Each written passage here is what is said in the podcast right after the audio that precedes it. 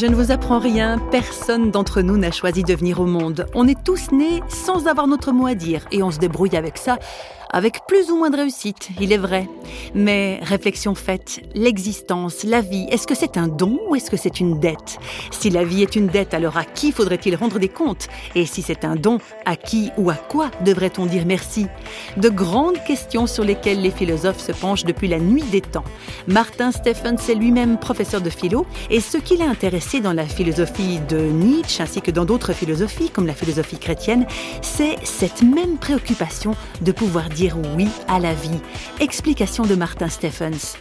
Alors, la philosophie de Nietzsche, hein, Nietzsche pensait être le premier penseur euh, véritablement athée. Rien n'a de sens. Tout est arbitraire. Se lever le matin, ça n'a absolument pas de sens. À partir de là, il y a trois voies. Ou bien je la nie, cette absurdité. Deuxième voie, j'en prends acte, ça me déprime, c'est le nihilisme. Bon. Troisième voie, la voie que promeut Nietzsche, oui, ça n'a pas de sens de me lever le matin, mais je me lève quand même. Cette vie n'est pas aimable, mais je l'aime quand même. Le chrétien n'est pas du tout sur cette longueur d'onde-là, ou plutôt au début si.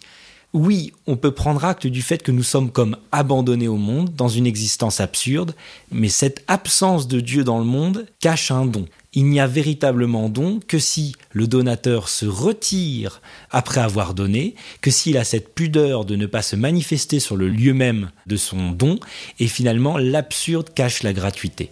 Et donc c'est pas je dis oui à la vie quand même, mais je dis merci au donateur et par là je le révèle, lui qui s'était retiré pour donner parfaitement.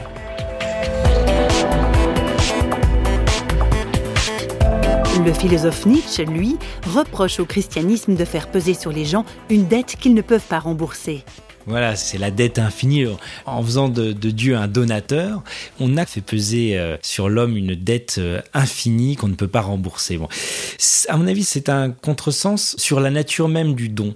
C'est-à-dire que dire merci, ça n'est pas gâcher euh, le goût du don, puisqu'on se reconnaîtrait en dette, mais au contraire, c'est comme révéler cette saveur du don. Rendre grâce n'est pas rendre. Rendre grâce, c'est prendre acte de ce qui m'est donné et c'est m'en réjouir parfaitement. Philon euh, d'Alexandrie euh, avait euh, cette belle réflexion, il disait on ne peut rien sacrifier à Dieu car tout lui appartient.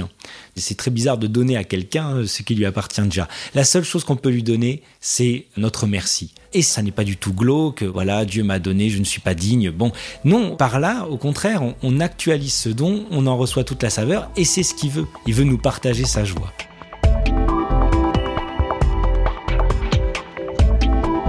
Dieu des chrétiens, c'est un Dieu qui est toujours déjà un Dieu relationnel et donc toujours déjà un Dieu donateur. Aimer un Dieu comme ça, c'est, on pourrait dire, c'est presque un Dieu. Euh, il y, a des dieux centrifuges et il y a des dieux centripettes. Euh, un Dieu centrifuge, c'est un Dieu qui nous dévore. C'est un Dieu qui va nous demander de tout sacrifier à lui et de haïr le monde pour l'aimer lui. Et un Dieu centripète, c'est un Dieu qui, nous attirant à lui, nous renvoie toujours en même temps vers le monde. L'aimer, c'est toujours en même temps, et Jésus euh, le dit bien, être envoyé auprès de son prochain. Voilà qui en dit long sur la nature et la personnalité de ce Dieu-là, et voilà qui casse peut-être de curieuses images que l'on s'était faites à son sujet.